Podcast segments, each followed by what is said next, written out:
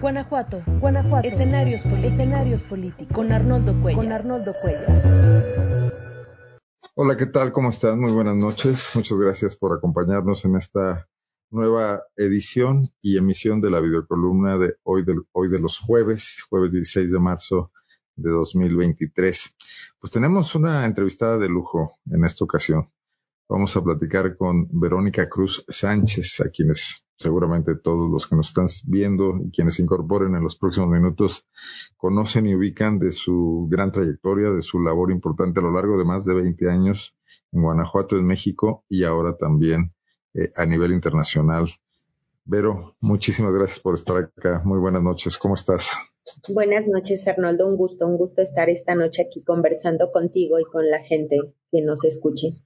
Pues dimos a conocer la noticia, Vero, cuando se produjo, cuando nos enteramos, y bueno, nos lo hicieron conocer nuestras compañeras de, Pop Lab, eh, Kenia Velázquez, Vero Espinosa, de este reconocimiento que la revista Time decidió para 12 mujeres en el mundo, las mujeres del año, y había entre ellas dos latinoamericanas.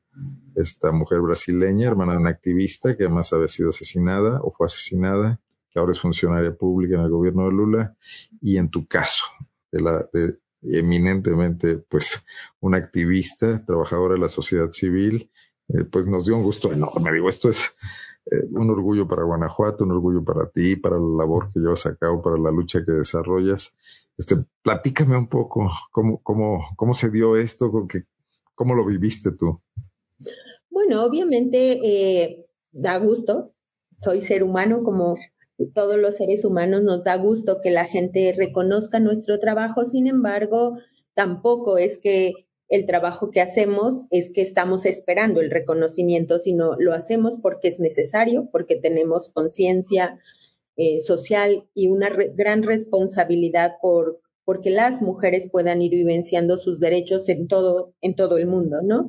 Y nuestro trabajo como las libres nos ha llevado a que otros países o incluso Estados Unidos estén eh, no copiando, sino que vayamos acompañando eh, un, un, modelo que creamos justo en Guanajuato, donde es interesante cómo lo que hace 23 años empezamos a hacer en Guanajuato cuando era tan restrictivo, cuando hubo mujeres en las cárceles por abortar. Hoy lo estemos viendo en Estados Unidos, ¿no? Eso para nosotras es impresionante, pero más allá del reconocimiento, a mí, a mi trayectoria, es, yo creo que la parte más importante es quién lo dijo, cómo se lo dice al mundo sobre un tema sustantivamente importante, que es el tema del derecho al aborto, no solo en México, sino en Estados Unidos, en este contexto tan adverso que hoy tiene Estados Unidos hablando de la legalidad y legalidad.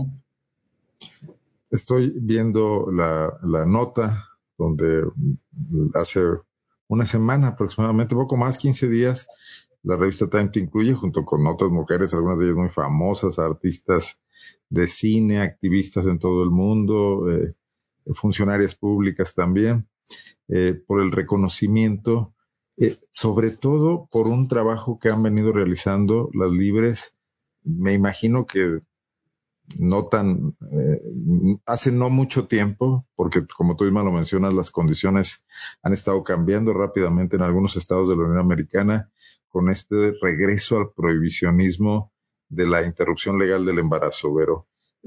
Esa es eh, la chamba que creo que voltean a ver. Digo, tu trayectoria está ahí, y es relevante, pero creo que esta dimensión en este momento, que hoy sean mexicanos, latinoamericanos, quienes van un poco en auxilio de las mujeres de la sociedad más desarrollada del mundo, donde se están volviendo restrictivos en materia de derechos a las mujeres que creíamos que habían llegado para quedarse, lo que ha hecho que dimensionar más esto, ¿no?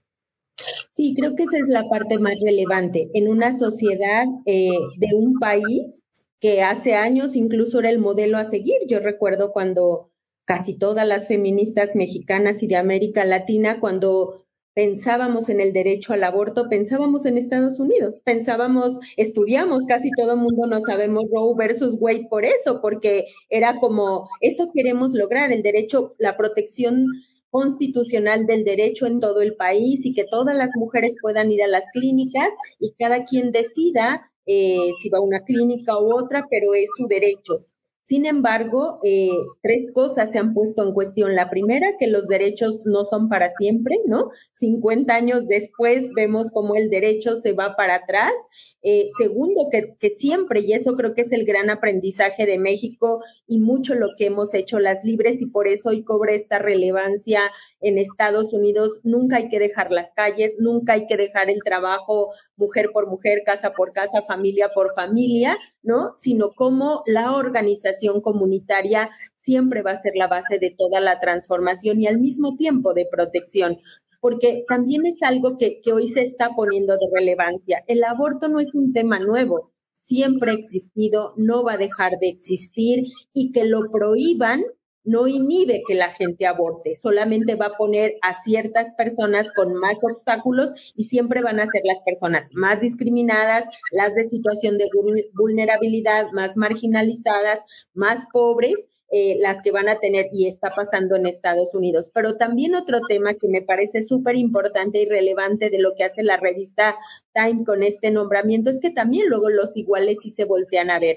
Hasta ahora que Estados Unidos, todo el mundo está conociendo la situación de Estados Unidos, los países europeos también están empezando a mirar, ay, sí, lo, hay acceso a, todas las personas en nuestros territorios, y hoy este modelo que las libres desarrollamos hace 23 años, justo por estar en un estado restrictivo, en un país restrictivo, de cómo vamos organizando para garantizar cotidianamente la vivencia de este derecho. Hoy los países de Europa también están volteándonos a ver y diciendo, a ver, ¿cómo son esas redes? ¿Cómo es que se organizan? ¿Cómo es el aborto con medicamentos en casa en, en países tan desarrollados que tienen poco conocimiento del avance científico que ha sido el aborto con medicamentos en casa, que por cierto descubrieron las mujeres brasileñas. Platícame un poco más de eso. Bueno, me, gustaría hablar de dos temas, pero uno de ellos es esta pérdida de derechos, que me parece muy relevante, esta oscilación en las sociedades que hoy vemos y que bueno, que en los Estados Unidos se refleja no solamente en, el tema del retroceso en los derechos de las mujeres, sino también lo vimos en la elección de Donald Trump y, en la toma del Capitolio, en, digamos, la afectación de la que veíamos como también un ejemplo de democracia eh, en la sociedad norteamericana, ¿no? ¿Qué te dicen a ti, por ejemplo, eh, las activistas con las que tú eh, desde hace tiempo tienes diálogo y a las que veías como un modelo en los Estados Unidos? Es que ese es el punto. O sea, la mayoría de las reflexiones en el movimiento ahora eh, con Estados Unidos es ese. Es que no, no es, el aborto es la punta del iceberg. Es que van por todos los derechos y, y es llegar hasta el derecho al voto. Y yo creo que hoy lo que Estados Unidos está poniendo en cuestión es que no es un país democrático es que hay escasas democracias en el mundo y es que ese es el problema, la falta de democracia en nuestro país, en los países del mundo, pero Estados Unidos en particular no es un país democrático y no tiene un sistema democrático y ese es el problema, de que no solo es el, el derecho al aborto, van por los derechos LGBT, van por quién puede votar y quién no puede votar y por eso es tan relevante que la organización, que la sociedad civil se organice y me parece que esto que estamos haciendo las libres, las mexicanas es como las fronteras no pueden ser un obstáculo y ya no podemos luchar cada quien en su territorio, sino incluso yo pienso que la próxima década, hablando nomás del aborto, la lucha es por el acceso universal en todo el mundo para todas las personas. Pero no, se corre el riesgo, bueno, ahora sí platiquemos de la medicación para el aborto de que también hay acciones legales contra esto en medio de esta fiebre regresiva? Sí, por supuesto que, eh, de hecho, las mayores restricciones en Estados Unidos no están focalizando a las mujeres que aborten o a las personas que aborten. O sea, está como el gobierno, no, no queremos meter a la cárcel a las mujeres que abortan. Está focalizada la sanción y no es penal en principio, sino es civil, es económica en un país donde es muy importante el dinero eh, a las personas que ayudan, ¿no?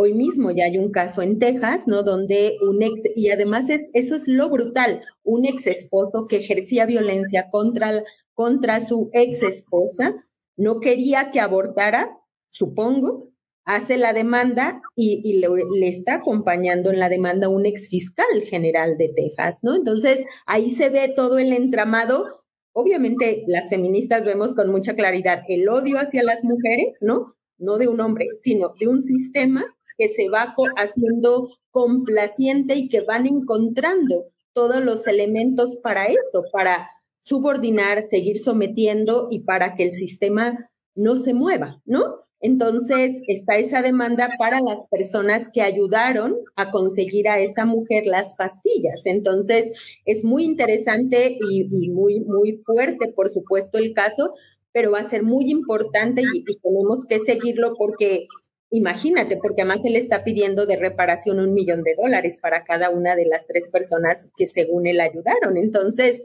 es, es muy complejo porque si, si un caso así pasa, pues les, le abren la puerta a todos esos hombres violentos que no solo no se responsabilizan, que no solamente no, no están a favor de los derechos, sino en contra incluso de sus propias parejas, ¿no? De vida. Entonces, es muy complicado.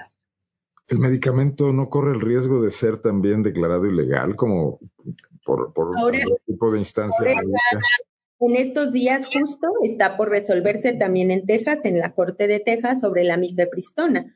Y eso es lo que quieren los grupos antiderechos juntos, lo que ya sabemos, ¿no? Como los antiderechos casi siempre son poder político, económico y social, ¿no? Juntos y por eso que son políticos, por supuesto. Obvio, por eso, por eso tienen tanto poder, ¿no? Porque es todo el poder válido, ¿no? Ahí, por eso el otro poder, el poder social, es el único que puede confrontar todo ese poder sote, ¿no?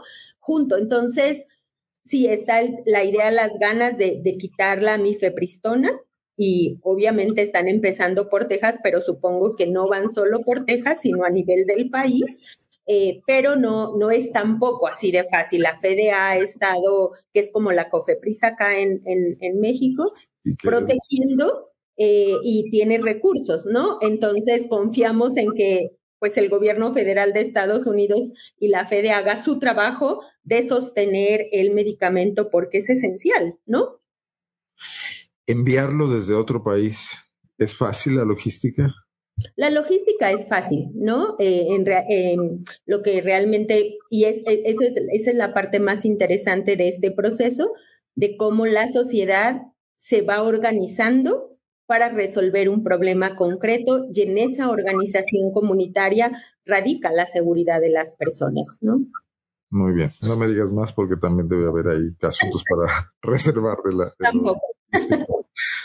Oye, pero esperamos que este activismo internacional, que ahora te trajo este reconocimiento que como tú dices no buscabas, pero que le, le da una gran dimensión a todo esto, incluso eh, para defenderlo, para defender la posibilidad de seguirlo haciendo, no te distraiga también del trabajo local en México, en Guanajuato, donde seguimos teniendo muchísimos pendientes, pero y un poco era también de lo que queríamos hablar hoy, ¿no? Eso nunca. Yo soy guanajuatense, primero voy a ser guanajuatense y siempre voy a leonesa, primero van a estar las mujeres de Guanajuato, las de México y, el resto. ¿Cómo vamos en estos 23 años de, de, actividad de las libres? O sea, sí, eh, el tema que hoy vemos en las calles, más mujeres participando, más mujeres exigiendo, tomando edificios públicos, eh, reaccionando cuando ocurren actos de violencia en escuelas, en universidades, etcétera. ¿Cómo lo interpretas? O sea, esta movilización de la sociedad, ¿qué eco tiene en nuestras autoridades? ¿Ha cambiado el balance de poder ese que se veía tan complicado cuando hace algunos años el PAN decidió modificar legislaciones para hacer absolutamente eh, perseguido penalmente el aborto en Guanajuato, modificando la constitución incluso? Este, esta, esta evolución, me gustaría mucho conocer así tu mirada amplia.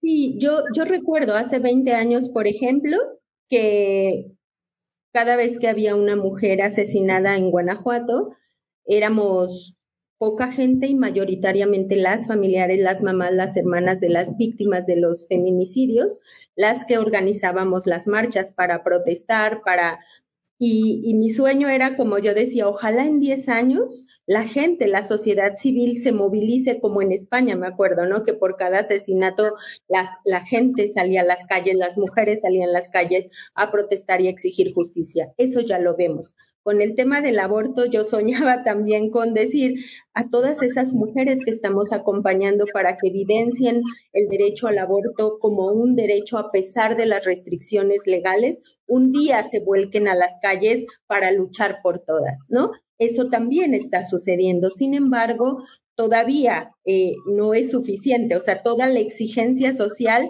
porque no tenemos yo sí creo que la sociedad, que, hemos avanzado mucho más en el tema del aborto, por ejemplo, en la despenalización social del aborto, tenemos instituciones arcaicas, legisladores arcaicos, y hablo de todos los partidos, ¿eh? porque tampoco ningún otro está banderando los derechos de las mujeres y haciéndolo como hay que hacerlo, ¿no?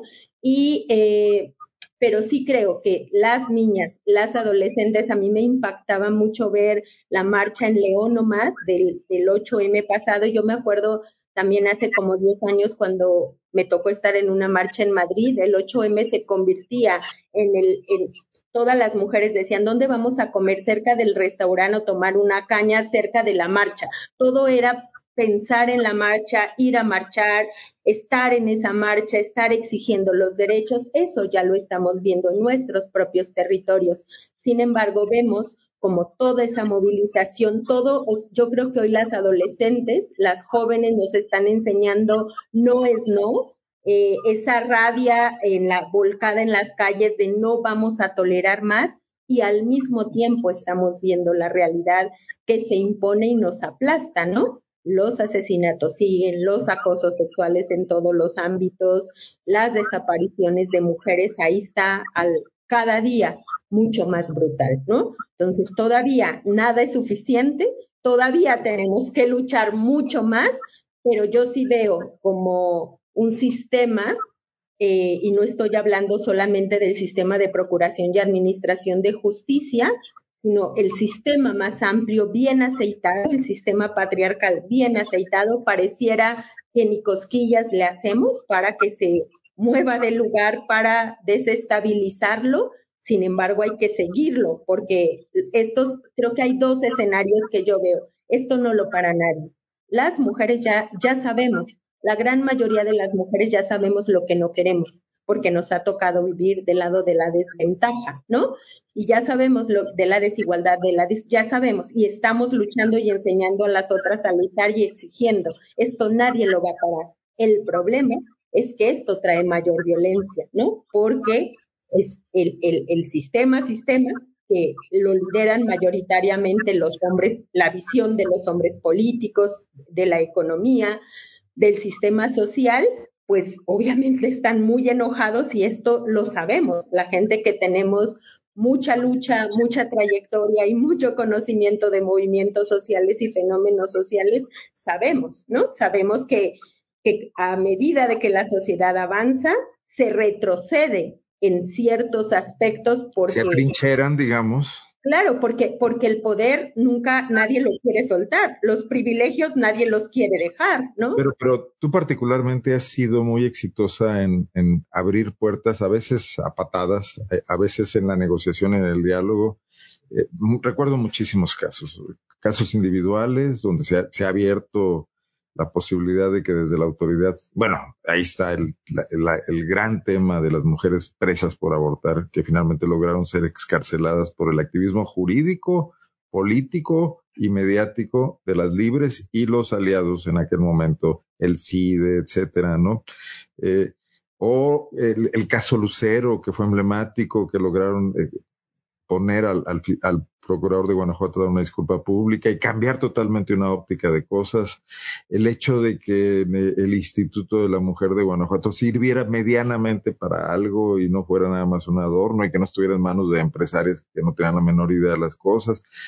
Es ese camino de, digamos, de reformas, de negociación, de tiros, y, idas y venidas y todo, ¿Crees que se haya agotado? ¿Crees que todavía hay posibilidades de que, bueno, tenemos una hegemonía política de un partido de derecha, de centro derecha al parecer, aunque con incrustaciones también extremas? Eh, que, es, es sin, tú lograste eso sin estas movilizaciones en las calles, sin este acompañamiento que hoy se ve que es todo un estado de ánimo de muchísimas mujeres, donde hay hijas de panistas marchando en las calles también, no las digo, suena anécdota, pero creo que parece importante y me lo dicen eh, algunos de ellos mismos militantes de ese partido político. No hay más posibilidades de avanzar más rápido en la consecución de ciertos derechos que siguen negados. Yo creo que hay un problema muy complejo porque no es solo Guanajuato. O sea, Guanajuato tiene ciertos aspectos muy mal y otros que ha avanzado, ¿no? Y no ha avanzado gratuitamente tampoco. O sea, Guanajuato no es el mismo de hace 22, 23, 30 años, ¿no? O sea, ¿por qué la sociedad se ha movilizado y ha transformado más rápido, incluidos los panistas, ¿no? Algunos panistas, ¿no? Pero eh, el tema yo creo que sí está agotado, sí está agotado este, esta forma que nos dimos, o sea, voy a hablar en específico, las instancias, el Instituto Nacional de las Mujeres, los institutos estatales, los institutos municipales. Las alertas de género y Hace 30 años creíamos que la incidencia, cuando se firmó 1995 en Beijing los acuerdos, la plataforma de acción de Beijing, que nuestra tarea como feministas era incidir para que se institucionalizara la perspectiva de género, porque el Estado, los estados con mayúscula, tenían que garantizar derechos. Entonces ahí pusimos toda la fuerza de la incidencia en los mecanismos para el adelanto de las mujeres pero luego vimos que las personas que ponían, que los dineros que ponían, que las formas de cada quien de hacer las cosas, porque pensamos como feministas, como si alguna de nosotras fuera estar ahí transformando y como si la transformación solo, solo viniera de la voluntad de alguien, ¿no? De una persona y las ganas de estar. No, es que es transformarlo todo es que es romperlo todo, es que es erradicarlo todo y eso todavía está muy lejos las instancias de las mujeres siguen siendo, por ejemplo, y las legislaturas, me da igual, ¿no? O sea, esta sigue siendo como los asuntos de las mujeres, ahí ellas que arreglen sus cosas, ¿no? Hoy, hoy creo que, que si seguimos, y también a veces las demandas en las calles siguen con los estándares más bajos, exigiendo los estándares más bajos. Cuando hemos ganado aborto es un tema. Guanajuato es un ejemplo claro. El estándar más alto es que ya no es un delito y que la Corte llenó de contenido el derecho. Y una sigue siendo, oyendo las exigencias para que no encarcelen a las mujeres. Ya no las encarcelan. Para que las niñas víctimas de violación tengan acceso, ya tienen acceso. Ya lo que tenemos que luchar es que sí o sí siempre lo hagan, ¿no? Pero ya no es que si algo está reglamentado en este país a través de la norma 046 es el derecho al aborto por violación, sí o sí. ¿no? no hay resistencia de las autoridades médicas. No, obviamente la resistencia sigue, pero si nosotras seguimos diciendo, si no le decimos las que tenemos responsabilidad social en los medios públicos de decirles a todas las mujeres que lo pueden ir a exigir incluso con la decisión de la Corte del 2021 y que si no les hacen caso pueden venir a las libres para aborto con medicamento o pueden venir a las libres para que le exijamos a esa Secretaría de Salud el servicio de aborto. O sea, y si seguimos diciendo cosas que ya, o que a fuerza queremos que los, los, los grandes legisladores de Guanajuato, por favor, legalicen 12 semanas como los otros 11 estados, nos estamos regresando a 2007, ¿no? O sea, a un modelo obsoleto como es Ciudad de México. Ciudad de México es hasta 12 semanas. La Corte dijo no es delito nunca, ¿no? Entonces, si no se entiende, si no damos el mensaje a quienes le queremos ¿Qué hace falta? O sea, Tomando en cuenta esta efervescencia y oídos ávidos, eh, más activismo, políticas públicas, ¿qué, ¿qué, se puede hacer? Es que hace falta todo. O sea, por supuesto que la exigencia, yo, yo creo que tenemos que seguir la exigencia, no es denunciarlo todo, así, aunque les choque, ¿no? Porque incluso las mujeres que han decidido no denunciar por los mecanismos institucionales y hacen la denuncia en las redes sociales, si, si nos fijamos, eso es lo que más choca, ¿no? Es lo que más cala, ¿no? Y entonces, así sea por las redes sociales, o sea, yo creo que la denuncia, denunciarlo todo, exigirlo todo, ¿no? Quererlo transformar todo, porque sí queremos todo, porque merecemos todo, porque somos personas sujetas de derechos. Pero yo creo que el sistema institucional que hoy nos hemos dado para prevenir, atender y sancionar la violencia contra las mujeres no funciona. Ni el federal hasta ningún municipio. No hay una sola política pública preventiva que, que, realmente transversalice la perspectiva de género 30 años después, con recursos, con personal, ahí está. nada, nada está resolviendo, nada está funcionando, nada es suficiente. Entonces, yo sí creo que tenemos que tumbarlo todo y volver a empezar. Y las políticas públicas sospecho que van a tener que ir para el otro lado. ¿Cómo le haces para educar a los otros, a los que generan la desigualdad, a los que generan la violencia, a los que generan toda esta estructura que produce y reproduce. Y creo que por ahí todavía hay poco explorado. Y ahora hay, demandas que esas sí son más vigentes eh, de las que se ven en las marchas, o sea, el acoso, el hostigamiento y la violencia feminicida, ¿no? Que, que eh, ese es otro tema que también se nos, nos, nos, se nos ha venido encima. Tú ya me platicabas hace mucho tiempo que estabas viendo un cambio en los patrones, ¿no? De, más mujeres asesinadas, probablemente por circunstancias diversas, no únicamente el tema de violencia de género en sí, sino esta, eh, eh, ¿cómo le podríamos llamar? Este giro de muchas, de, la sociedad también hacia una economía criminal que hace que las mujeres que han sido dependientes tradicionalmente de, de, sus compañeros o de sus padres o de sus hermanos se vean involucradas a quererlo o no, en actividades que las hacen peligrar todavía más, ¿no? Claro, es que si tenemos estados que no funcionan, que no garantizan los servicios, los derechos básicos, educación, vivienda, salud, trabajo digno, un salario digno, pues entonces, aunque haya mucho desarrollo económico en el ejemplo de Guanajuato, con la atracción de muchas empresas, si no está el, todo el andamiaje del sistema de cuidados, entonces otra vez las mujeres entran en completa desigualdad, ¿no? A dobles y triples y cuádruples jornadas porque el dinero se necesita sin estar ellas en el centro, ni en el desarrollo individual, ni en el social, ni en el familiar, a las que estamos totalmente extrayendo este sistema al que extrae todo es a las mujeres, las que están cuando la pandemia está clarísimo, ¿no? ¿Quiénes son las que, además de que perdieron el empleo, se tuvieron que meter a, cuidar no solamente toda la familia y todo el entramado, sino hasta los enfermos? Entonces, me parece que esto, si no entendemos lo estructural, cómo hay que cambiar lo estructural y al mismo tiempo ir, a, ir resolviendo los problemas concretos cotidianos.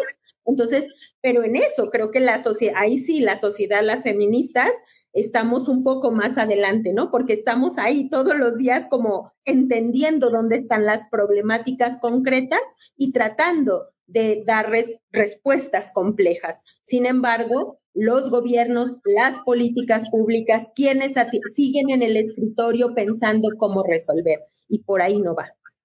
Pero fue una semana de contrastes brutales, esta que pasó. O sea, las marchas el día 8 de marzo, la lóndiga llena de mujeres, brutal ahí el impacto de ellas cantando, eh, esa presencia de poder ¿no? Empoderadas, León también, pero no solo eso, Celaya, Irapuato y pequeños municipios donde también se juntaron las mujeres que no se reunían antes en una ciudad como León, estaban en San José Turbide, estaban en San Francisco del Rincón, pero también el tema de este asesinato múltiple de seis mujeres del que hoy supimos con certeza que no solo estaban desaparecidas, sino que se confirma que fueron asesinadas en Celaya.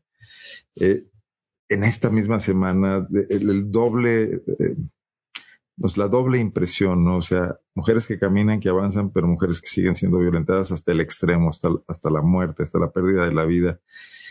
¿Qué te dice esto? ¿Qué momento vive Guanajuato? ¿Qué se puede hacer desde la lucha feminista frente a esto? Pues nosotras eh, sabemos también del, del, tema de Celaya y de estas mujeres y sobre todo en el tema de desaparición, como sabes, como saben, nosotras no, no trabajamos el tema de desaparición, sin embargo, nos ha tocado acompañar algunos casos que terminan y desafortunadamente en el asesinato por todo el tema de feminicidio, ¿no? Nos toca, nos toca este, conocer un poco eh, de algunos casos concretos, pero el caso de Celaya, este caso inmediato del que estamos hablando, que hoy confirman estos datos, pero que hemos visto en estos días, eh, lo hemos venido viendo ya en los últimos tres años. Nosotras de seguir y seguir revisando caso por caso de mujeres asesinadas, estas en la vía pública, dónde están las características estructurales de género que las van colocando en esas, en esas líneas de fuego. Lo que hemos visto es que hace tres años, cuando ejecutaban a grupos de hombres, había una mujer.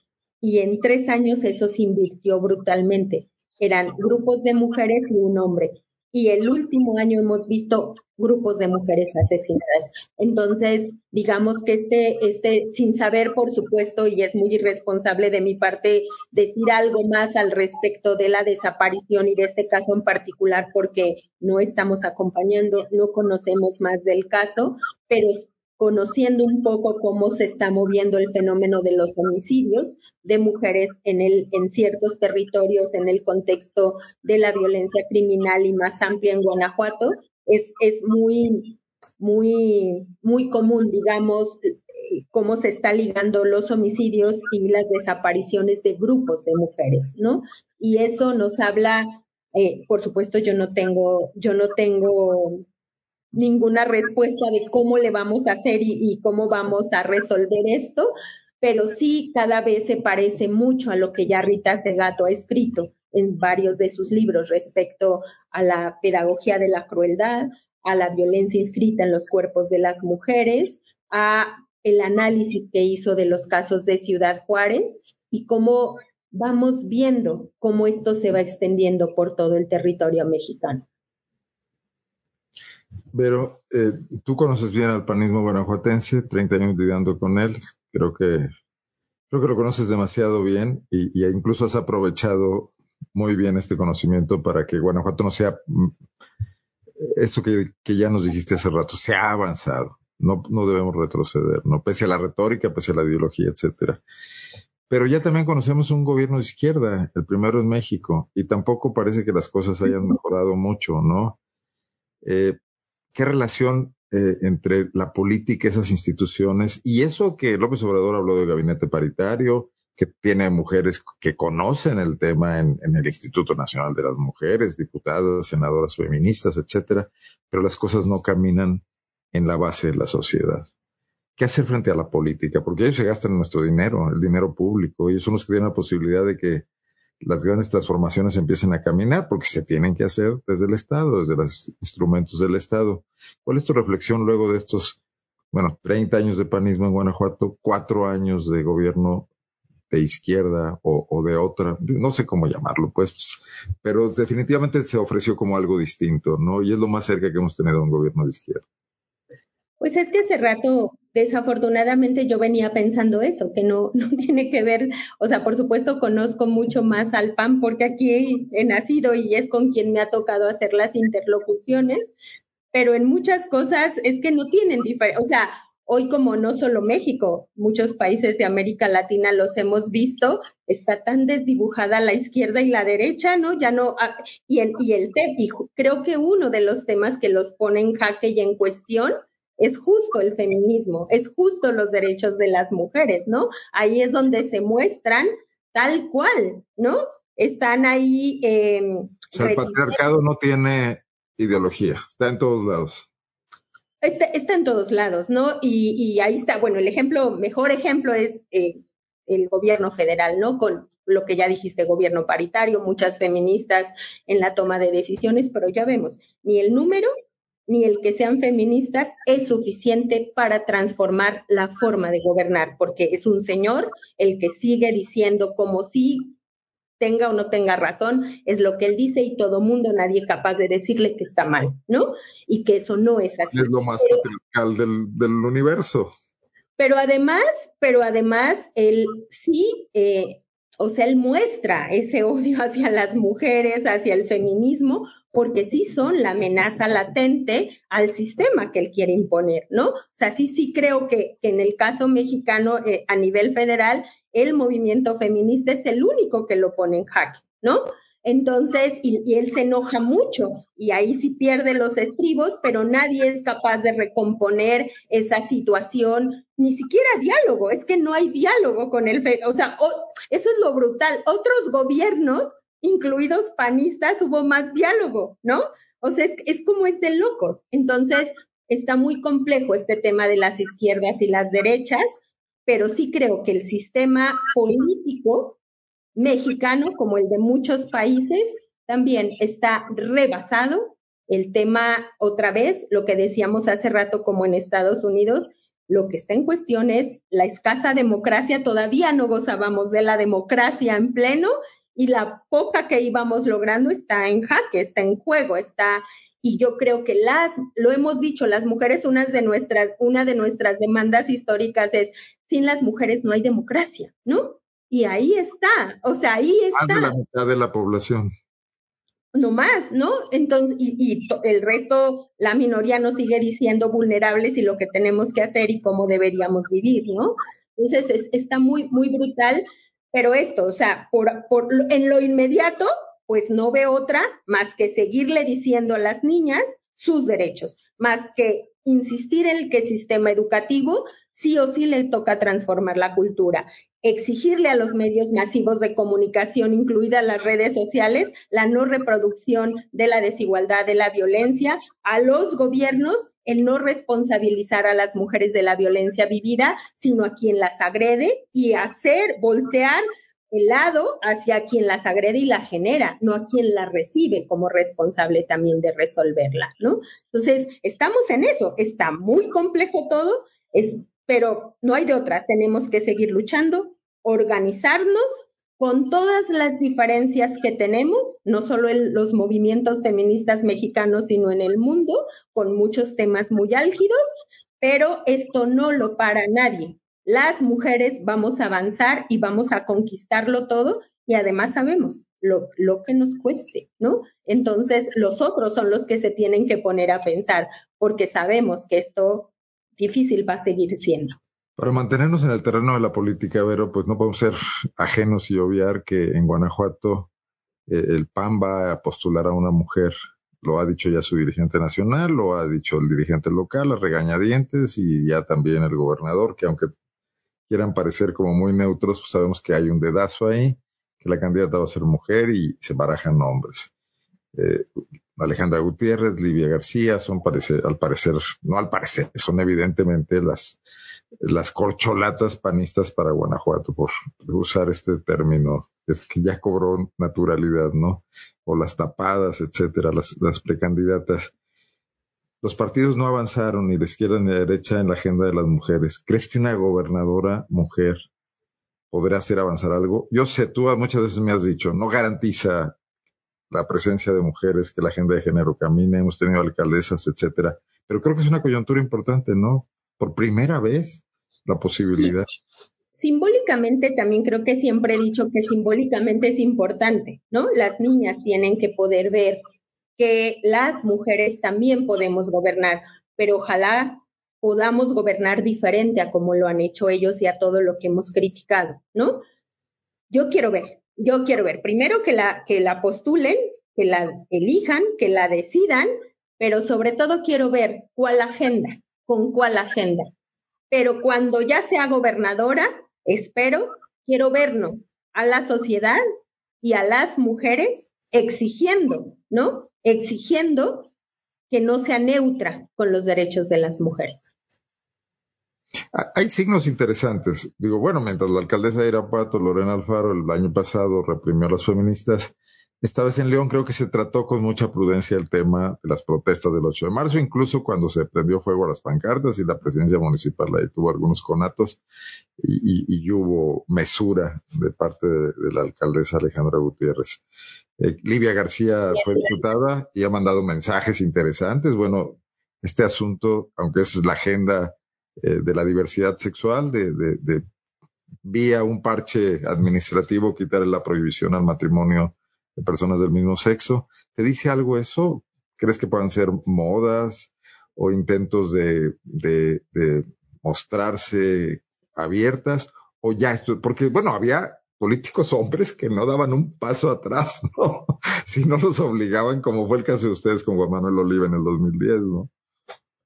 Pues yo personalmente hasta no ver, no creer. ¿no? Yo, yo me reservo como quiero verlas, quiero verlas, quiero verlas dando la batalla, al menos que estén a la altura de que la agenda para ser gobernadora sean los, el avance de los derechos de las mujeres. Y luego, gobernando, las quiero ver traduciendo en mejores condiciones de vida para las niñas, las mujeres guanajuatenses. Yo hasta no ver. Sin embargo, simbólicamente, por supuesto, ya es un avance el que, pero imagínate nomás pleno siglo XXI, pensar que es un avance, que, que ya piensen que una mujer puede gobernar como ellos lo han hecho maravilloso y tienen un mundo espectacular y que nos garantizan todos los derechos, no.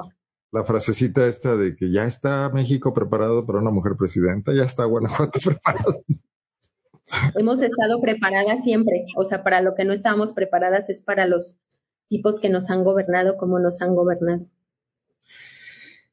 Pero tú, tú dialogarías con ellas en cualquier caso que, y bueno, y me imagino que habrá eh, en otros partidos políticos también un poco seguirá el ejemplo, pero establecer un diálogo con las políticas para plantear esto, esta es la agenda. Cualquier otra cosa no es eh, el tema de avance de derechos de mujeres. No quiero hablar de feminismo, derechos de mujeres. Yo siempre, yo siempre he hablado eh, en corto, así públicamente, cuál es la agenda cuál es la agenda que yo voy a estar eh, exigiendo, ¿no? Colocando, no solo yo, pues, sino el, grupo, el movimiento que yo represento, pero, pero sí, el diálogo, yo siempre está, es más, yo siempre he estado dispuesta a dialogar. Eh, algunas gentes no están dispuestas a dialogar conmigo, pues. A escuchar. Oye, un tema, un tema complicado y difícil donde yo incluso te pediría que nos iluminaras, nos ilustraras, porque yo de repente me pierdo, ¿no? Eh, el tema de los diversos feminismos. Yo me imagino que es un paso hacia una madurez y una complejidad del movimiento, este crecimiento, donde ahora hay diversas banderas. Vimos que en España se dividieron las marchas, vimos el tema de las mujeres trans, de quienes acusan de la exclusión a otras feministas. Todo ese debate, ¿tú crees que se puede ir encauzando a un diálogo eh, finalmente. ¿Cómo lo ves? Me, gustaría más que nada, más que preguntarte algo, pedirte que nos ilustres, que nos ilumines un poco al respecto, ¿no? Sí, yo creo que tenemos ya un par de décadas hablando de manera más amplia no del feminismo ni la perspectiva feminista y el movimiento feminista, sino los diversos feminismos, ¿no? Eh, y las múltiples formas de luchar, ¿no? Que si bien aunque no estamos de acuerdo con unas o con otras, creo que todavía el foco es el avance de que todas las personas, todas las personas podamos gozar de la misma humanidad, ¿no? No, no unas más y otras menos, ¿no? Sin embargo, si hay temas, el tema de vientres subrogados, el tema de, de trabajo sexual, el tema trans, trans incluyente y, la diversidad más amplia, ¿no? Creo que eso es lo que es otra agenda que eh, ha venido a irrumpir y que nos tiene todavía en debate, ¿no? Todavía no... cuando, cuando se discuten leyes, que es el, momento como de aterrizar ciertas cosas, ¿verdad? Que, poco que veo que es el caso español, creo que aquí todavía estamos lejos de eso. Claro, pero en el caso mexicano, exacto, en, España ya se está como concretizando, pues poner todos esos debates ya en una ley o en otra ley o en un tipo de ley, en el y políticas públicas. En el caso de, de, Guanajuato, de México, el movimiento somos las diversas expresiones, ¿no? Que estamos tratando de dialogar, por lo menos en los diversos encuentros, de el tipo de feminismo que estamos practicando, el tipo de feminismo que queremos alcanzar y en el que queremos popularizar, ¿no? Que sea más popular para la gente, para las mujeres, pero todavía estamos con muchos debates, con muchos temas no resueltos. Estos tres que decía son sustantivamente los temas que nos dividen, incluso en el que ya a veces ya no podemos dialogar, ¿no? Pero sí me parece que todavía el piso común es los derechos de las mujeres, la perspectiva de la igualdad en tanto sujetas de derechos y que estamos dotadas de la misma humanidad para poder gozar en igualdad de ella en esta perspectiva de mundo. Entonces, pero nada, no tenemos nada resuelto, pero además ser feminista es eso, es cuestionarlo todo, estar no de acuerdo con todo y tratar de siempre estar pensando, repensando, construyendo y deconstruyendo todo el pensamiento, ¿no? Porque eso nada es para siempre. El tema de la educación, o sea, eh, nuestros libros de texto, nuestros mensajes en las escuelas, eh, se están contemplando perspectivas que, que, vayan un poco en este camino. Todos somos humanos con derechos iguales o, estamos alimentando prejuicios desde ahí todavía. Todavía no. Aunque tenemos tres derechos constitucionales ya, como la igualdad, que se debe educar con la perspectiva de igualdad de género, la educación sexual, incluso constitucionalmente, y en el tema de prevención, atención, aprender de la prevención y atención a la violencia contra las mujeres en sus distintos, en el sistema educativo formal, todavía no está traducido en esas materias, en esa transformación de los docentes para hacerlo, Todavía no, todavía no logramos que eso se aterrice a la vida real, ¿no? Todavía estamos discutiendo si los padres y madres son los únicos que deberían dar educación sexual en ciertos territorios, si la ideología de género es algo que degenera el pensamiento de los niños y quién sabe ahora qué van a elegir, ¿no? En lugar de pensar en seres humanos completos, dotados de toda la capacidad, que si das una educación de calidad, entonces la gente va a tomar las mejores decisiones para sus vidas, ¿no? Respeto total a las personas. Acabo de leer unas declaraciones del Papa Francisco terribles, donde habla de que la ideología de género, hace un eco de esta, muletilla, eh, pues reaccionaria, diría yo, de ultraderecha, elimina las diferencias y que eso le quita riqueza al mundo. Y leía un espléndido artículo de la periodista y escritora argentina Leila Guerriero que le decía, no se preocupe papá, en este mundo las diferencias están clarísimas entre los muy ricos y los que no tienen nada, entre, así que no se van a eliminar. ¿eh? sí, no, no. O sea, mientras sigamos como con estas ideas y estas creencias, pero en mi perspectiva es seres humanos que se creen superiores, a otros seres humanos y como se creen superiores a otros seres humanos, piensan que les pueden decir e imponer incluso a través de políticas públicas, a través de leyes, a través de lo que consumimos, como sí o como no deberían vivir. Cuando también hemos visto en algunos países escasos donde hay la, distribución de la riqueza está más redistribuida, por decirlo de alguna manera, donde hay un poco más de equidad de género, donde hay menos violencia, también los problemas son menos, ¿no? Entonces, nada, también tenemos algunos ejemplos de donde, de sociedades más modernas, más liberales, de las que deberíamos aprender, y pues nada, todavía estamos ahí pensando que le podemos decir al otro como, como sí o como no. Formas de que el machismo pudiese empezar a ser acotado y no estar reproduciéndose. ¿Solo pues la educación? no, la, educación, la, la, educación, por supuesto, formal, eh, los medios masivos de comunicación y esto. Hay todo un tema, todo un tema en los medios masivos de comunicación. Ahí también, ¿no?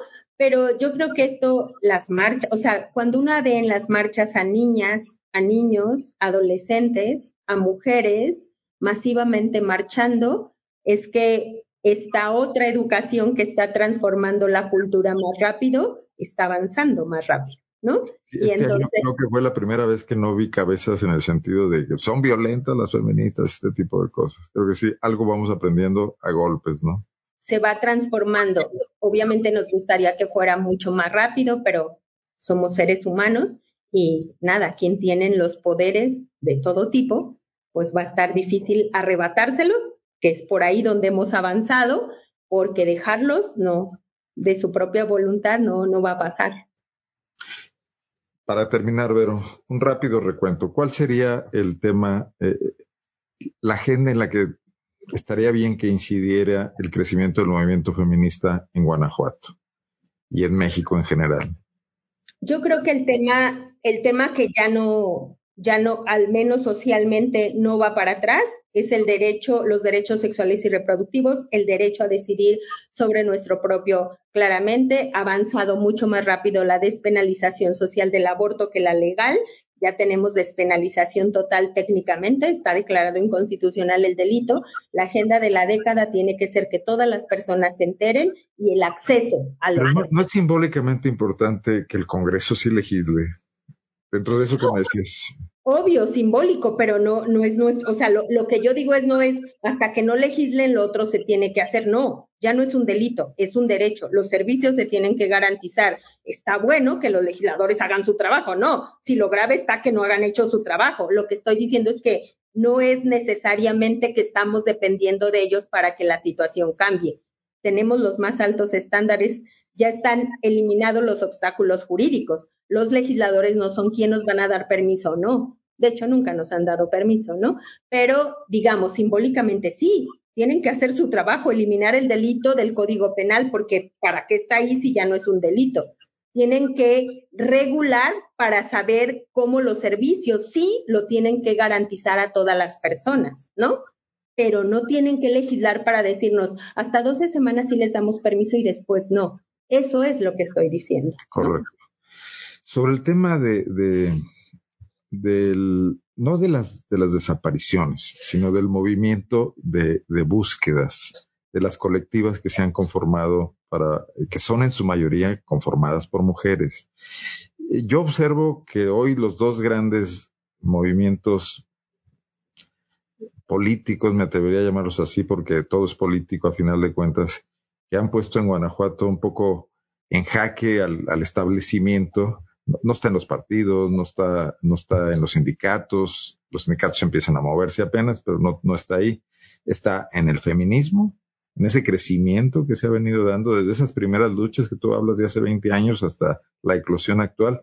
Y el otro es en el movimiento de las buscadoras que ha logrado eh, abrir puertas también así a empujones, a empellones para poner a, chambear las autoridades y que son en su mayoría mujeres. Y ahí me gustaría un poco una reflexión tuya porque no deja de ser algo muy vinculado, pero, o sea, esas mujeres se están empoderando a sí mismas con una enorme necesidad personal de hacerse cargo de su situación, pero respondiendo con una energía que no vemos en muchos movimientos de otro tipo. Incluso aunque sufran, represión del Estado, marginaciones, negación de derechos, etcétera. La energía que hemos visto ahí no la vemos en otras luchas. Y a pesar de su propio dolor, ¿no? Y luego también como su propio dolor también las ha movilizado a organizarse y con más fuerza exigir. No, yo también creo, por supuesto, y, y yo respeto muchísimo. Nosotras entre otras cosas, por eso no nos dedicamos al tema, porque tampoco hay manos y cabezas que puedan con todo, pero además es un tema bastante complejo y nosotras hemos decidido como derechos sexuales y reproductivos y seguir la hebra, ¿no? Porque si no, si estamos en todo, pues tampoco vamos a hacer mucho, ¿no? Pero nosotras, entre otras cosas, respetamos muchísimo a esas mujeres y a veces nos han pedido ayuda para cosas concretas, que las acompañemos en cosas concretas y lo hacemos con mucho gusto pero me parece de una potencia inigualable esos grupos de mujeres. Y lo es Una sororidad eh, total, ¿no? La que se está dando ahí, con todas las complicaciones que puede haber, porque bueno, nadie, nadie tiene tiempo ni le pagan para dedicarse al activismo.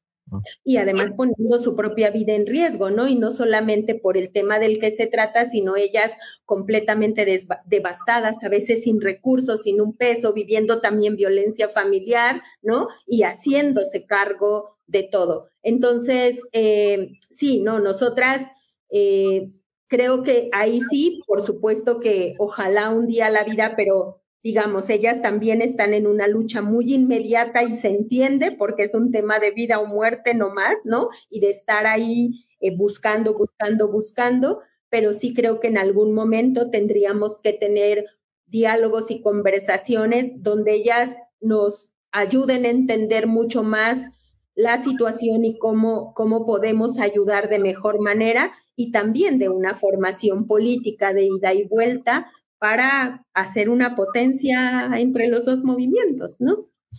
y creo que incipientemente mencionaba el tema de los sindicatos. Eh, este, esta incorporación masiva de mujeres a la fuerza de trabajo ya se está reflejando también. Ya tenemos una secretaria general de un sindicato que además derrotó a una organización charra, setemista. Y que dieron una lucha impresionante.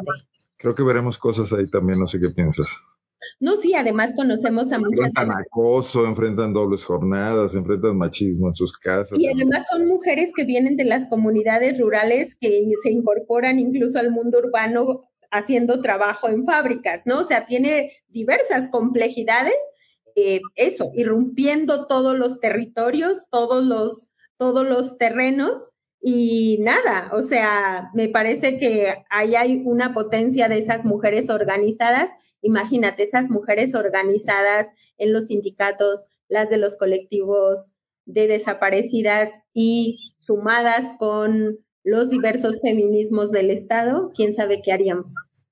Me dicen que te pregunte qué opinas de Samarriba porque ya opinaste de Obrador. Me imagino que es alguien interesado.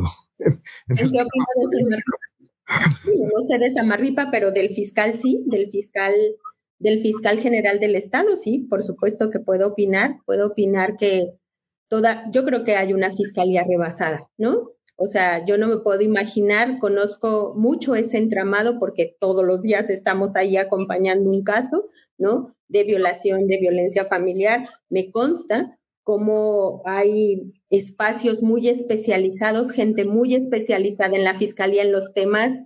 Me consta cómo nosotras acompañando los procesos de mujeres podemos acceder a la justicia, pero también entiendo todo el otro contexto. No es solamente nuestros casos, no solamente los que acompañamos, sino el otro contexto rebasado. Pero yo me imagino con tantos delitos que diarios se cometen en este estado, en los territorios, yo no, no sé, no, no me puedo imaginar a los ministerios públicos haciendo un trabajo científico en la investigación de cada caso con tantos delitos. Digo, lo que sí parece un, una cuestión totalmente fuera de lugar, es que nos quieran vender que funcionan como, como desde el panismo gobernante, desde etcétera, cuando está esta situación evidente. Ni siquiera plantean pedir ayuda a la sociedad, ¿no?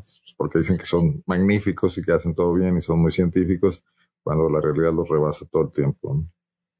Sí, yo sí puedo dar cuenta de lo que a mí me toca, de lo que yo veo, de lo que me toca conocer, ver, de los casos que me toca acompañar, pero por supuesto yo no, puedo dar cuenta pero Digo, yo, yo, yo sé, yo sé que tú estás al pie del cañón y que tú persigues a esos ministerios públicos hasta que, mejor de lo que lo hacen muchos abogados litigantes que incluso cobran por ello, ¿no? Hasta que no dan resultados.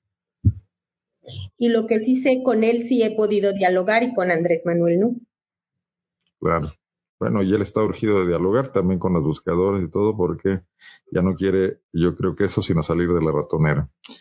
Pero bueno, será otro tema. Hoy, hoy vamos a hablar de feminismo y vamos a hablar... Eh, y, bueno, me gustaría cerrar ya nada más con el tema de cómo crees que te ayude este reconocimiento a nivel internacional de la revista Time. ¿Qué, ¿Qué, se viene para las libres? ¿Cómo puede potenciar el trabajo de ustedes? ¿Qué has recibido ya de, de, no sé, de retroalimentación, de, llamadas telefónicas? ¿Cómo puede ayudarlas esto al grupo que tú encabezas? Me gusta mucho cuando las mujeres de Estados Unidos que ya de la sociedad, de la sociedad, no de organizaciones, no de feministas, sino de la sociedad civil, eh, que están ya organizándose, que hemos ido formando redes de acompañamiento como lo hicimos en 23 años en México cuando vieron, leyeron de este reconocimiento, yo sé que en Estados Unidos es importante quién lo dice, cómo lo dice, sé que la revista Time es súper prestigiada en el mundo, o sea, no, me doy cuenta de esas cosas, ¿no? Pero me gusta mucho cuando ellas de estar con mucho miedo porque Estados Unidos es un país más legalista, con el temor de pensar de hacer algo legal y legal y de estos y yo creo que las mexicanas hemos aprovechado mucho los vacíos legales, ¿no? Es decir, ahí no hay claridad, ¿no? Y mientras eso, se puede hacer esto, ¿no? Eh, me gusta mucho que este reconocimiento lo vivan como un respaldo al trabajo que estamos haciendo. Y yo lo digo de otra manera, es que la razón nos asiste. Nosotras estamos acompañando las decisiones reproductivas en territorios restrictivos de personas que no pueden acceder. Ellos no tienen la razón porque cuando restringen derechos solo están poniendo en, riesgo la vida, la libertad, la salud de las personas. Vero, pues muchísimas gracias por esta charla. Se me pasó decir, es importante que las fotografías que compartí hace rato de las manifestaciones del 8 de marzo eran de mi compañera Edith Domínguez, porque además es muy buen trabajo el que hace Edith. Eh, agradecerte mucho esta posibilidad de platicar. Eh, hay que seguirlo haciendo.